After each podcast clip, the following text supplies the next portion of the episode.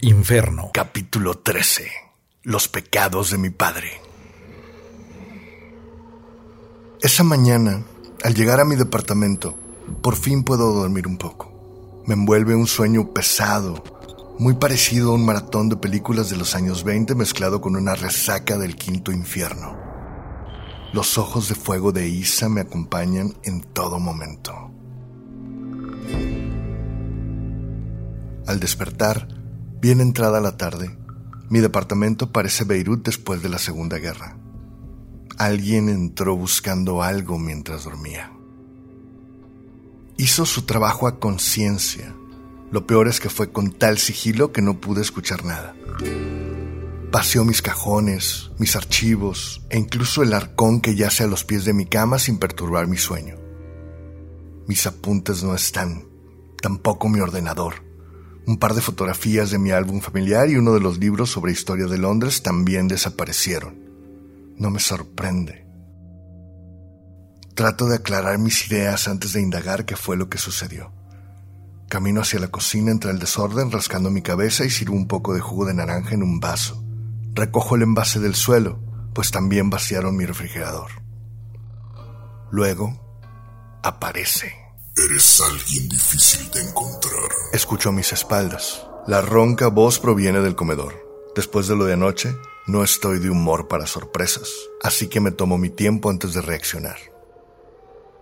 En la silla principal, de espaldas a la ventana, vistiendo un traje negro de corte fino, una camisa pulcrísima, zapatos ingleses y un sombrero del siglo pasado, el intruso parece sentirse como en casa. Eso depende de quien me busque contestó estudiando lentamente la situación. Por cierto, espero que haya encontrado lo que buscaba, agregó empujando un par de libros tirados en el suelo, abriéndome paso hasta enfrentar al recién llegado.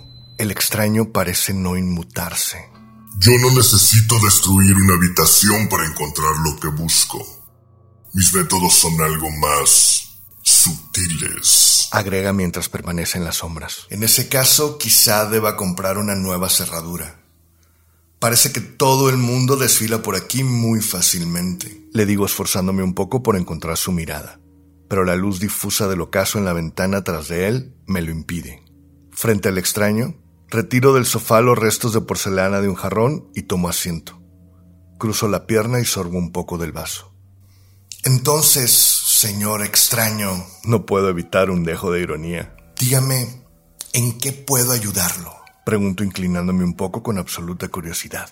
Él hace lo mismo, acercándose lentamente hacia mí. La pálida luz de la ventana deja al descubierto al caballero inglés que había imaginado antes por el acento. Su barba cana es abundante, pero no desordenada. Su larga cabellera gris está sujeta con un listón negro que cae sobre su espalda. Le escucho con atención. El tono imperante de su voz impide que sea de otra manera. Eres tú, mi amigo que necesita de mi ayuda. Sentencia con una pausa de suspenso marcada en su voz.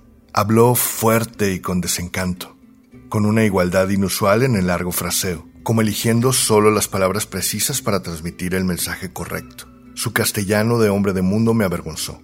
Afirmó ser un investigador escocés que por años ha seguido la pista de un culto que se esconde bajo la charada del vampirismo una organización mundial que persigue fines meramente económicos, reclutando millonarios y seduciéndoles con la promesa de la vida eterna y de placeres de más allá de lo convencional. Llevan a cabo ritos sangrientos que deslumbran a los aburridos aristócratas. Me informa sin dejar de verme los ojos. Realizan sacrificios humanos con las personas que abducen en los cinturones de miseria, en lugares donde nadie preguntará y orquestan tretas muy elaboradas para sus iniciados. Los involucran física y mentalmente en ello usando drogas y alucinógenos que les convencen de cosas irreales, para luego vaciar sus cuentas bancarias y seguir con la cadena de asesinatos impunes. Trabajan en el viejo y el nuevo mundo.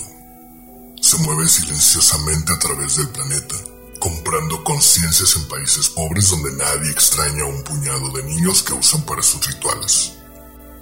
Tailandia, Costa Rica, Brasil, Camboya. Me dice poniéndose de pie y tomando un largo respiro, visiblemente afectado por la crudeza del relato. Luego continúa.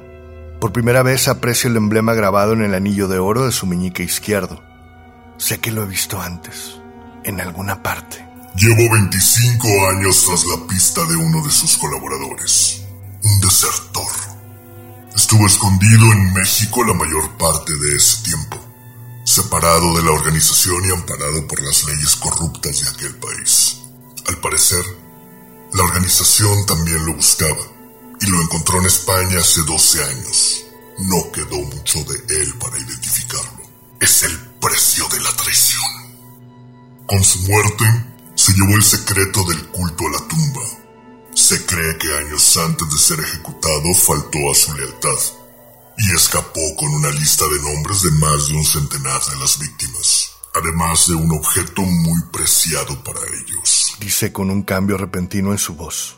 Esta lista detalla los movimientos de la organización durante los años en los que él colaboró con ellos. Es la clave para destruirlos. ¿Y el objeto? Preguntó inmerso en su relato. El extraño saca del bolsillo derecho de su traje una fotografía de una llave antigua con la empuñadura tallada en plata en forma de un murciélago. Dorian huyó con la lista, con la llave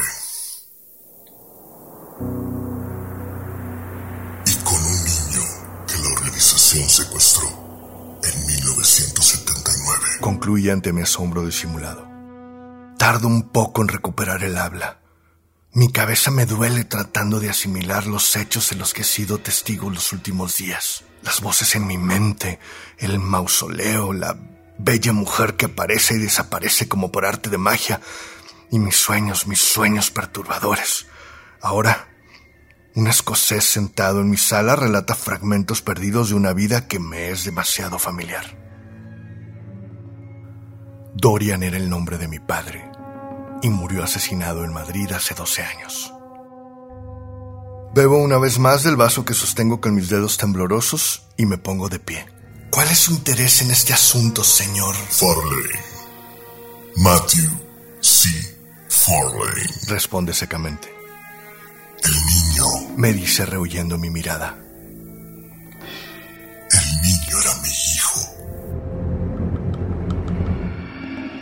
Solo hasta ese momento logro darme cuenta de la familiaridad que había notado desde un principio. La estatura es exacta, al igual que nuestra complexión. Sus manos son asombrosamente parecidas a las mías y sus ojos, Dios, es casi como un reflejo bizarro en un espejo roto. Transcurren largos segundos antes de mi respuesta. ¿Por qué piensa que le creeré? Y si así fuera, ¿qué espera usted de mí? Pregunto sumido en la sorpresa. Debo encontrar la llave. Dice caminando lentamente hacia la puerta. Debo saber lo que guarda y cómo puede ayudarme a terminar con esta locura que es la organización. La perilla de la puerta cede bajo la leve presión de sus manos, casi sin ruido. Ya perdí a mi hijo. No puedo hacer nada para recuperarlo. El tiempo es cruel y sigue su marcha. Y deseo evitar que otros sufran lo mismo que yo. Murmura atravesando el umbral, volviendo a poner el sombrero negro sobre su cabeza. Llámame si decides cooperar. Tras el sonido de la puerta al cerrar, una tarjeta de negocios en blanco con un número manuscrito en tinta negra descansa sobre el único mueble que permanece en pie. Enciendo un cigarrillo y me desplomo sobre el sillón de mi sala una vez más. Debe ser una broma. Termino mi trago y río pobremente, sumido en absoluta soledad. Fin del capítulo 13. Inferno el podcast es una producción de Pedro Pablo Rodríguez, adaptado del libro Inferno, publicado en México por Texere Editores. Coordinador de marketing, Beto Tamés para The One Room Studio. El guion original de este episodio fue escrito por Pedro Pablo Rodríguez. Voz del narrador, Pedro Pablo Rodríguez. Lead voice, Nacho Parga. Música por Jimena Contreras, The Mini Vandals. Dan Bowden, Sir Cubworth, Brian Volker, Patrick Patricius, Darius y Don Pistón. Los personajes y eventos descritos en este podcast son ficticios. Cualquier similitud con cualquier persona viva o muerta, o cualquier evento, lugar o institución u otras entidades es producto de la coincidencia e inintencional. Este podcast está protegido bajo las leyes de Estados Unidos y de otros países y su duplicación, distribución o exhibición no autorizada puede constituir una falta legal. Publicado por primera vez en México, Inferno el podcast. Copyright Pedro Pablo Rodríguez. Lucius de Canterville. Y todos los personajes relacionados son propiedad Pedro Pablo Rodríguez. Todos los derechos reservados.